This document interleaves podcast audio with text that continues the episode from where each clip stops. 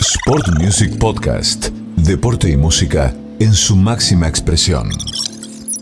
Yo me voy a poner de pie para saludarlo, por lo menos voy a recibir con un aplauso. Es uno de los grandes deportistas eh, argentinos que tan bien nos representa y yo digo que siempre está vigente, porque cada vez que habla deja algún que otro título o nos enseña cosas. Y estoy hablando del señor Guillermo Vilas, que lo tenemos en línea. Guillermo, Juan Pablo Berardi de equipo te saludan. Buenas tardes. Para vos es un gusto tenerte. ¿eh? Eh, muchas gracias y gracias por, eh, por la presentación también. Muchas gracias. Bueno, Guillermo, hace mucho tiempo que queremos charlar contigo. Sé que por ahí estás entre el país viajando y demás, y tus compromisos a veces hacen que tengamos la chance de hacerlo. Bueno, me da la sensación eh, que, insisto, estás vigente y, siempre donde pones el ojo acertás. ¿Será porque estás cerca del circuito, porque conociste y mucho y porque a lo mejor hay cosas que vos decís que otros no dicen?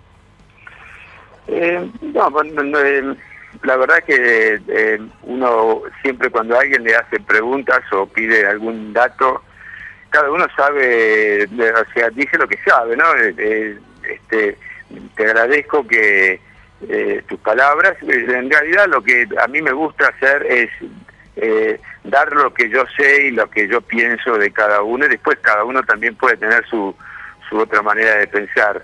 Generalmente, eh, eh, tenísticamente, eh, yo aprendí con Felipe Los que, que, bueno, mi primer torneo que gané importante fue en Fisherton, en el club Fisherton, así que tengo muy buenos recuerdos. Qué bueno. así es, así es. Y los Felipe Los es un, es eh, un profesor eh, que enseñaba en la zona, o sea que este, para mí hablar de donde están ustedes ahora es un gran placer.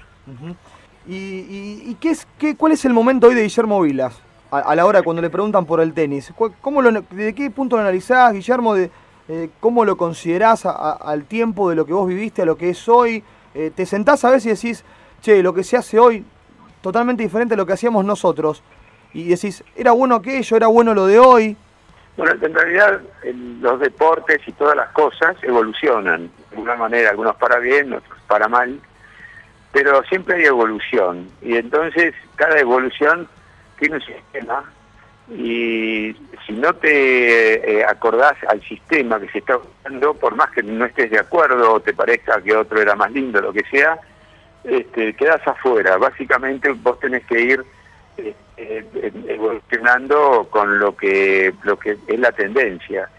Lo, mejor de todo es que uno sea la, tendencia, como puede ser en el caso actual Federer eh, o Djokovic, son jugadores, o Nadal, son jugadores que tienen, crean eh, un tipo de juego y esa es una de las tendencias. Tienes que unirte a uno de esas tres y vas a estar este, hablando con, con los mejores del mundo.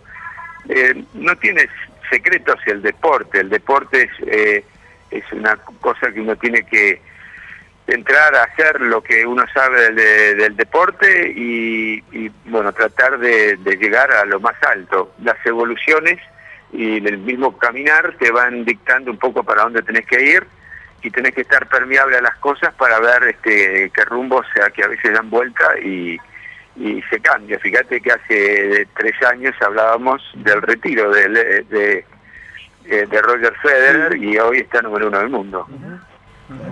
Eh, Guillermo, repaso tu impecable, tu inmensa carrera. En el 77, 130 triunfos y 14 derrotas. Eh, hoy nadie, nadie podría alcanzar esta marca. De hecho, el actual de los que tienen más victorias en una temporada de Federer, que tiene 92-5. Eh, es imposible llegar a ese tipo de victorias. Hoy la época de Vilas, Lendl, eh, Nastase, Rod Laver, bueno, más atrás, o Jimmy Connors en tu época, eh, es imposible compararla con la de hoy, porque muchos hablan que Sampras, que Federer, que lo que hizo más atrás Rod Laver. ¿Se puede comparar por épocas? No, porque son, son distintas. Primero, los, los deportistas no, no, no está tanto para comparar, porque hay jugadores que son que hay, hay gente que le gusta un tipo de jugador o se enamora de, la manera de jugar de un jugador y cree que es lo más grande que hay. No, todos serían hinchas, del mismo eh, eh, eh, club de fútbol, como ser, ¿me entendés? hay, hay, hay muchas maneras de evaluar las cosas, pero en realidad lo que yo siempre le pido a la gente que trate de, de, gozar con lo que ven y, este, engancharse con uno para, seguirlo, porque de esa manera también uno va creciendo, porque cuando uno ve a todos, en realidad es como, viste, cuando vas a la florería y te una de cada una. Pero eh, es mucho más lindo, suponete, vivir el circuito eh, siguiéndolo a, qué sé yo, a, Federer o a Nadal y, crear toda esa historia y lo, van a gozar mucho más y lo van a vivir. Porque vos tenés que tener un eje cuando vos eh, haces las cosas y, todo va a girar alrededor de ese eje y siempre vas a estar, este, por lo menos vas a saber cómo sigue la historia después que se cambia, ¿no? Es un poco lo que a mí siempre me me gustó del tenis. Yo fui siguiendo el tenis y evolucionando con el tenis a través de un jugador. Eh, o el jugador que en ese momento eh, tenía las mejores este, las mejores ideas. Entonces yo yo seguí a Leiber mucho y seguí mucho a los australianos porque Leiber era australiano eh, y bueno y, ese fue como yo quise que se marcase mi, mi, carrera. No no fui para el lado de los americanos. Simplemente la parte americana la hice al principio Después me di cuenta que era algo que estaba basado en, un sistema educativo que tenía en ese momento, que eran las eh, las, eh, las escuelas que tenían donde todos tenían que hacer un deporte y ahí salían los campeones. Entonces no me interesaba porque no había un trabajo de, equipo eh, que lo logré en Australia. Por eso me fui a Australia y, de ahí marqué mi carrera. Tal cual. Tengo que pegar el primer smash, Guillermo. Tengo que pegar el primer smash. ¿Es más difícil o fue más difícil que convivan Vilas Clerc o Nalbandián del Potro? Ahora no, no, tengo contacto con, los muchachos de ahora. Este, nosotros teníamos, eh, con Batata teníamos, este, primero que en esa época éramos, creo que era dos y tres del mundo. Eh, y, nosotros eh, comíamos juntos, no es que, viste, nos sentábamos en los vestuarios, hablábamos.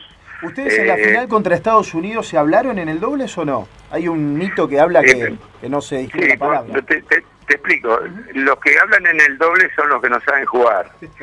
La, eh, la, gente que es buena, viste, ya tenés una táctica hecha y vos decís, mira, fíjate, porque parece que se están rascando el bigote todos los días, ¿viste?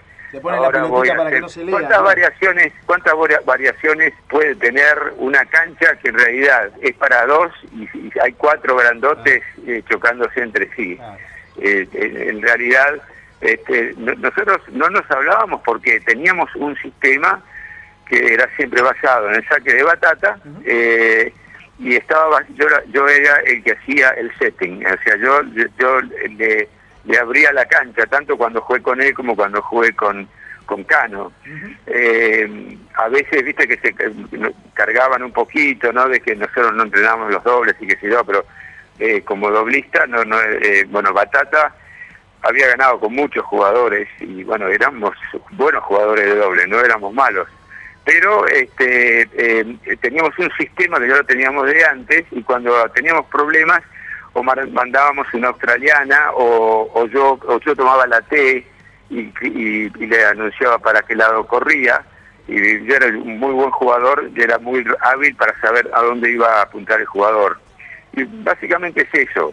No todos los, los, eh, jugadores de doble están hablando todo el día como vos dijiste se televisaban pocos partidos en esa época porque no había la tecnología que hay hoy pero seguís llegando eh, tal vez a, a la casa en la que mejor te sentiste que es Roland Garros y la gente te sigue eh, esperando, aplaudiendo y reconociendo la magia que, que, les, que les hiciste ver años atrás cuando todavía estabas en el circuito y pisabas ese suelo. Ese reconocimiento, ¿te sirve por una cuestión de, personal o simplemente para decir cómo me hubiese seguido gustando estar acá adentro y, jugar un par de tiempo más? Bueno, la verdad es que el tenis es mundial, eh, se juega prácticamente todo en verano. Y los, los, los eventos que, que, se, que se juegan cubiertos eh, es porque bueno el país eh, no, no, tiene tan tan buen clima pero que debe tocar a todo el mundo entonces entre el mismo mundo eh, la gente eh, tiene una, un, común denominador y eso es algo que hace que un tenista sea reconocido. Y aparte cuando hay tenistas que han creado ciertas cosas o ayudado a cambiar un poco lo que es este los efectos eh, Felipe Locícero que es un profesor de gimnasia y grima de, los, de Rosario él me enseñó a mí todo lo que yo sé y él a su vez lo, lo aprendió, porque yo aprendí con libros, de William Tilden. Nosotros lo que hacemos, los jugadores de tenis, es aprender del que nos puede enseñar algo y después eh, rendirle en cierta manera homenaje. Y lo que hace el público también es reconocer eso porque es como una es, parte de la de, de, la cosa, ¿no? Es como es como un rito que todo el mundo hace. Entonces es es como un tome y traiga y, todos salen en cierta manera este, contentos, ¿no es cierto? Porque eh, tiene tiene esa, ese sistema que es un sistema lindo. El tenis es totalmente libre, no hay que ser socio de ningún eh, club, no hay que ser socio de ninguna asociación. Podés usar cualquier raqueta que se te ocurra, hay que, lo único tenés un tipo de largo y nada más, y el resto cada uno puede jugar, este, es, la libertad total, por eso siempre nos, nos encantó jugar al tenis y los tenistas somos fanáticos de nuestro deporte. Llevándote por ahí a, a tal vez, eh, como gran referente del tenis argentino que sos, eh, al pedirte una opinión de lo que tiene que ver, por ejemplo, con esto que cada 10 años va cambiando el tenis por, por momentos el ranking y a los argentinos en los cuales estuvieron top 10 como los que nos pasó en, el último tiempo, tanto en Albandián como del Potro, eh, que se cruzaron y pudieron hacer un gran equipo de Copa Davis, no pudieron conseguir nada, tal vez por cuestiones personales. ¿Cuánto va a costar esta Copa teniendo en cuenta que tal vez son los, los últimos partidos de, eh, de Davis justamente de esta generación? La Copa Davis es un evento muy raro porque eh, tiene todas las características para que sea eh, para que la cosa no sea mejorada, sino que eh, se puede complicar. Primero, los equipos los, los elige los presidentes de las federaciones correspondientes que van a jugar. O sea que los jugadores están totalmente pintados en la historia. Después, cuando vos jugás y, y que haces cambio de lado, hay un tipo que nunca en tu vida viste que te va a decir lo que tenés que hacer que generalmente lo que hacen es no escuchar, y después pararte y cuando haces algo te grita, vamos, dale, dale con todo que lo tenés, y el pibe se da cuenta que lo que quiere es que le den un dato válido. Todo ese tipo de cosas complica. Y por otro lado, hay muchos partidos que se juegan fuera del país, pero tenés que bancarte a la presencia de los otros que quieren que vos pierdas. Todo ese todo eh, todo ese sistema, por más que está contado de esta manera, este, cada partido que uno va a jugar fuera o dentro del país y demás, como es algo que no es típico del tenis, como puede ser ahora los Juegos Olímpicos, que en los Juegos Olímpicos la gente puede gritar, que no tiene no tiene tantas este, reglas como que, que, se mantienen para para generalmente pasó como pasó con Chile ganó la Copa em, los Juegos Olímpicos y dicen por qué hay esos resultados porque es pues, no, no es el deporte en sí. Se juega de otra manera con otras hay otras banderas que flamean hay otra gente que tienen otro sistema de, de, juzgar. En el boxing como ser eh, si le pegan en la cabeza tiene un punto y el box no es así un poco los Juegos Olímpicos para el tenis es, es una cosa media, media rara y, por eso es difícil de predecir qué es lo que va a pasar. Es unido a la Copa Davis, que también tiene un sistema que tenés que escucharle a alguien que fue nombrado por otro, ni siquiera por los jugadores. Entonces creo que eh, debe haber un gran trabajo de los jugadores para que eh, haya una buena performance en cualquiera de estos dos eventos, Copa Davis y los Juegos Olímpicos. Fuiste muy claro en este último aspecto, Guillermo, y siempre lo sos. ¿Te gustaría ser capitán de Copa Davis? Es una novedad que te lo pregunté. Sí, ¿Lo esperás para pronto? No, la verdad es, eh, esas son, son cosas que, que se dan, este, nadie las espera, ¿eh? pero evidentemente este, cuando te la dan eh, siempre te sentís eh, muy contento. y aparte no la es una cosa que vos no podés negar. Cada vez que suceda, este, no hay nadie que se haya, rechazado, porque es como negar a tu país.